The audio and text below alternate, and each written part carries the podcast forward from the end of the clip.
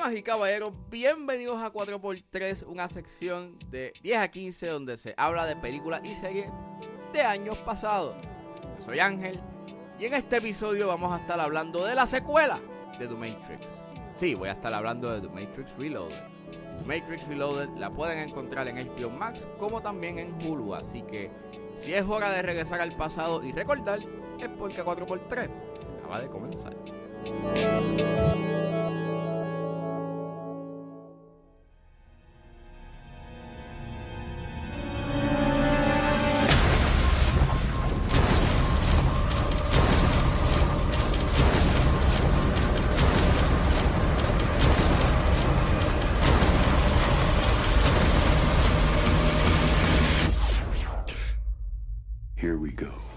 Matrix Reloaded es una película dirigida por las hermanas Wachowski, también es escrita por ella. Y la película es protagonizada por Keanu Reeves, Lawrence Fishburne, Carrie Ann Moss, Jada Pinkett Smith, Monica Bellucci, Hugo Weaving, Colin Cho y Harold Perrineau. Y trata sobre Neo, Morfeo y Trinity que, que continúan el liderazgo de la revuelta en contra de las máquinas. Y los protagonistas tienen 72 horas antes de que Zion caiga bajo el control de las máquinas. Vamos a ver, este The Matrix Reloaded salió en el 2003, eh, so fue 5 años después de The Matrix y pues la gente estaba emocionada con The Matrix, pero este es una película que cuando salió a mucha gente no le gustó y hasta el día de hoy hay gente que odia, o sea, odian Reloaded y, y odian Revolutions, ambas. Yo recuerdo que cuando yo la vi, eh, cuando era nene, este, a mí no me gustaba y decía que, ah, esto es una porquería. Y pues, a lo largo cuando la vi de nuevo, este, cuando estaba en mi adolescencia, pues decía, ah, pues está cool, pero la película es como que bien pretentious. Y eh, ahora que la veo, you know, con esta mentalidad mucho más madura y también como que pues con un mayor conocimiento del cine,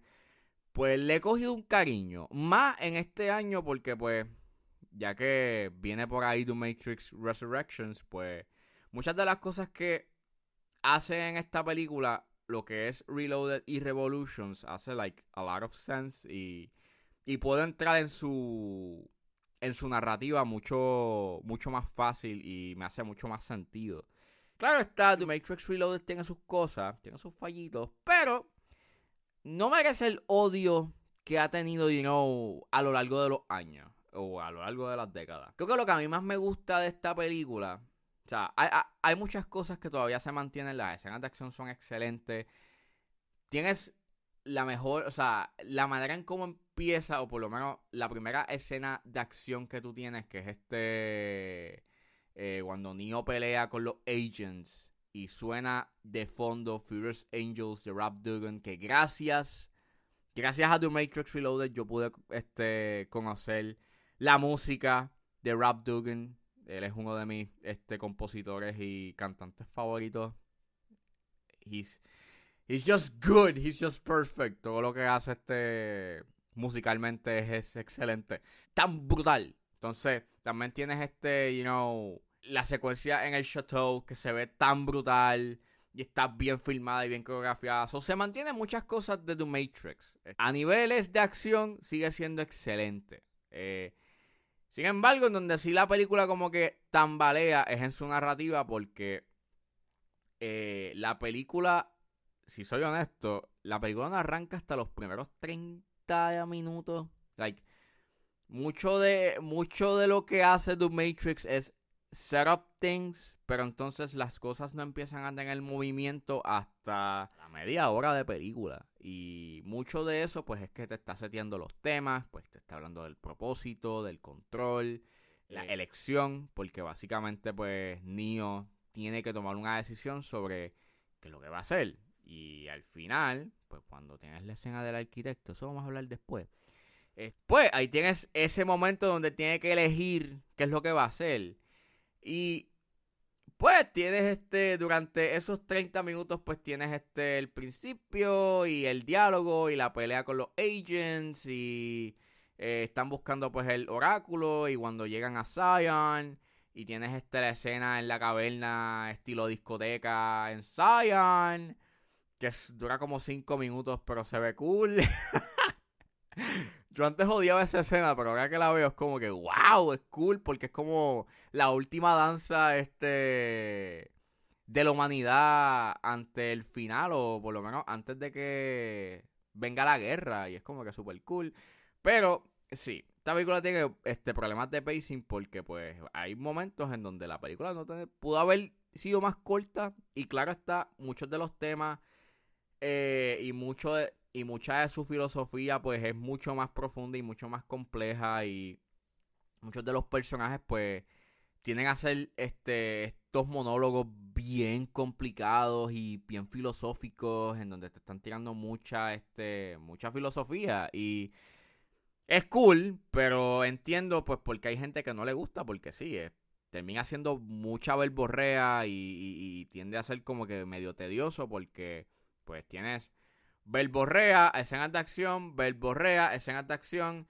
Y, yeah, it's a little bit wonky. Pero eh, no te puedo negar que a nivel narrativo y lo que quiere decir a nivel narrativo es, es, brillante. Se recuerdan que en el análisis de The Matrix eh, yo dije de que hay una línea que es bien importante y que hace mucha resonancia en The Matrix Revolutions digo, en The Matrix Reloaded y en The Matrix Revolutions, que es la de...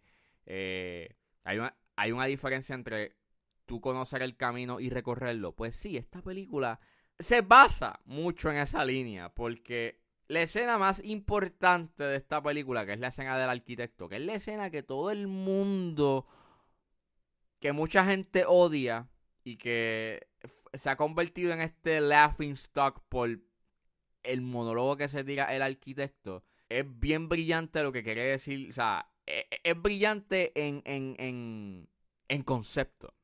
En ejecución, pues sí es cuestionable. Sí hay, e, es cuestionable porque, pues, come on, básicamente es exposition dump. Pero no te puedo negar que es, es amazing. Y entonces funciona como esta deconstrucción a el viaje del héroe. Porque a Neo eh, por lo menos en Arroz en Habichuelas, pues a Neo le dicen que The Matrix, o sea, los eventos de The Matrix, o por lo menos este, el ataque a Zion o la guerra que tiene la humanidad con las máquinas ha pasado seis veces. Sí, seis veces. O sea, The Matrix ha tenido seis versiones. O por lo menos esto ha pasado seis veces y han habido seis versiones del evento. Y pues que Neo siempre ha sido esa anomalía que el arquitecto siempre ha querido sacar, but no puede. Y que la decisión que toma ¿eh? es regresar a la fuente, eh, se destruye Zion, pero se mantiene de un Matrix y él tiene que escoger este varias personas, este X cantidad de hombres y X cantidad de mujeres para pues reconstruir, you know, The Matrix y Zion y pues que se vuelva a repetir el siglo.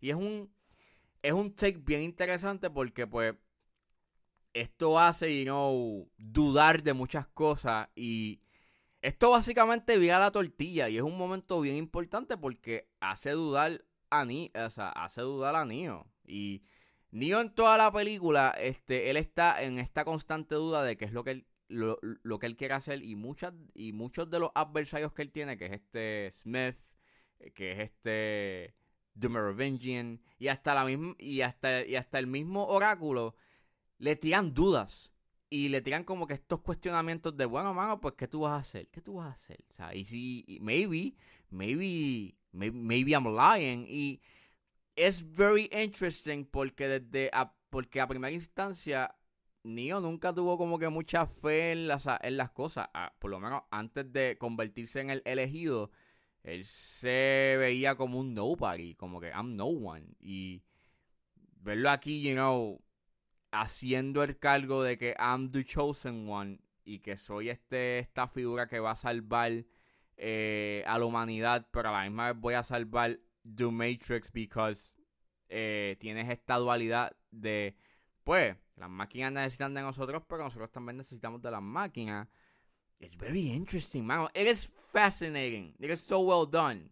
eh, en términos conceptuales que, pues, te va deconstruyendo, o sea, te deconstruye por completo el, el viaje del héroe, porque si estuviese pasado por una sola ocasión, pues maybe este, you know, es, tiene que ver mucho el chance, pero el que te digan que esto ha pasado seis veces, entonces te hace cambiar mucho este la información que te están ocultando, por lo menos en el aspecto, por lo menos en el caso del de el oráculo, que es la que va guiando a Neo a hacer unas cosas, pues básicamente ya, pues, es parte de y, y, y and, and she's part of this, and it's sad, and it's very, you know, profound, de que pues no importa qué, pues esto es parte de y me iba a ver otra versión, which, well, that's what's happening with Resurrections. And it is interesting. Yo pienso de que The Matrix Reloaded es una película que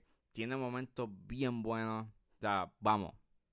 Nada más vale la pena ver por la escena del freeway. O sea, esa escena de la autopista es tan brutal y tan magistralmente hecha que, que nada más por eso vale la pena ver. Pero ese concepto que, traen las Wachowskis a la, a la mesa, narrativamente es súper inteligente y es súper genial.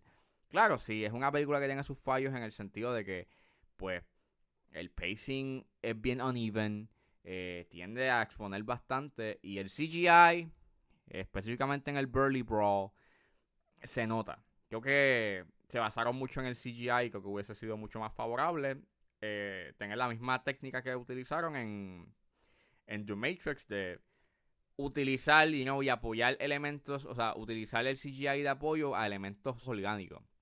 Pero fuera de eso, deben de revisiten The Matrix Reloaded, denle un chance porque yo le he dado un chance en me gusta mucho más cada vez que la veo.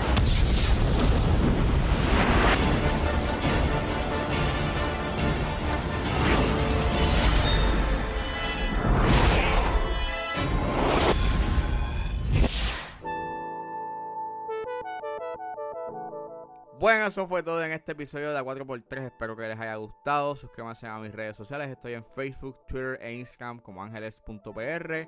Recuerden buscarme en su proveedor de podcast favorito como 10 a 15 con Ángel Serrano. Gracias por escucharme y nos vemos en la próxima.